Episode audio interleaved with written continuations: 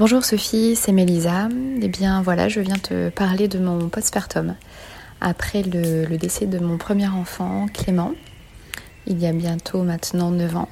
Le moment de bonheur, c'est que tu, rencontres ton, bébé que tu as déjà attendu. Moi, ça faisait 6 mois et demi et en fait, au départ, je savais pas à quoi m'attendre. En plus, il était beau comme un nouveau-né, sauf qu'il était en petit format finalement.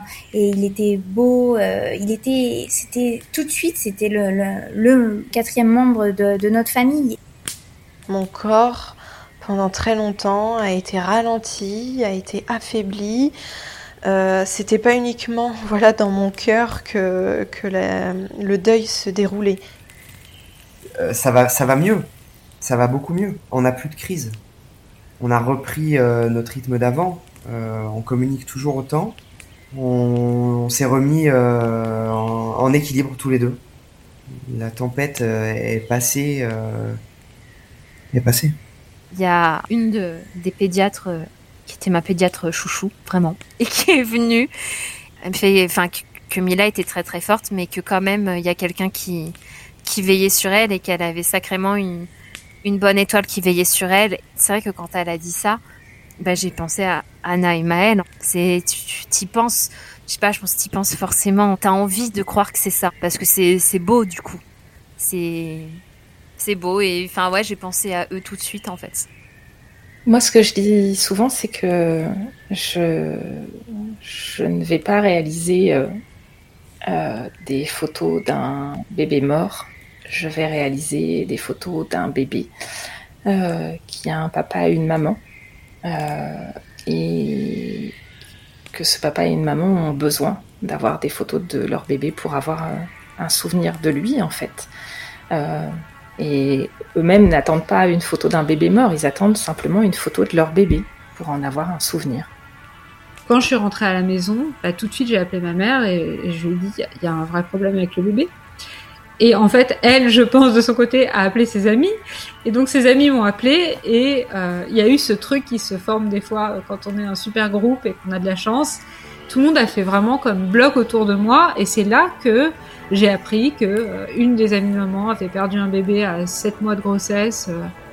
et euh, l'une avait aussi euh, perdu son bébé euh, dans des conditions complètement dramatiques. Et en fait, autour de moi, il y a eu vraiment ce, ce tu sais, ce, ce, grand moment de femmes me disant alors moi j'ai pas vécu ça, mais j'ai vécu ça. Et ça, je pense que toutes ces histoires de femmes, surtout des femmes d'une autre génération que moi, qui ont vraiment elles toutes vécu ça dans l'indifférence la plus complète.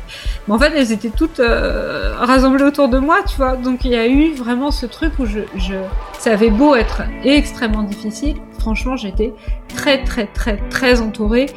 Et ça, ça a aussi cette dimension magnifique que, euh, bah, du coup, c'est sûr qu'on accède à une, euh, bah, je sais pas, on accède à une connaissance de l'autre qui est, bah, qui est dans une autre dimension. On accède à des, à des rencontres qui sont belles avec des gens qu'on connaît déjà.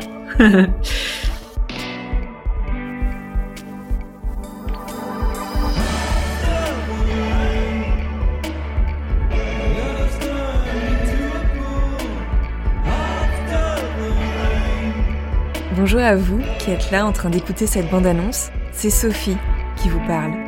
Il y a quasiment un an, jour pour jour, je mettais en ligne le premier épisode de Revoir Podcast, un premier épisode très personnel dans lequel je vous racontais un peu mon histoire, mais aussi la genèse de mon projet.